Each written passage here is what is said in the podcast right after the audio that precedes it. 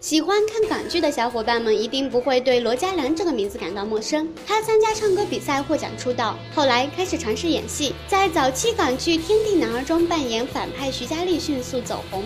之后凭借《创世纪》中的角色叶荣添，让他红遍大江南北。十二月二十五日，久未跟观众见面的罗嘉良现身某公司年会活动，当晚罗嘉良一身黑色西装亮相，不禁让我们想起好多年前港剧里他出演的经典造型。现场他演唱了。好多经典歌曲嗨翻全场。作为六零后的罗嘉良，也绝对是不老男神的代表之一。不知道平时的他怎么注重保养的呢？开始没有用上，我们应该要保持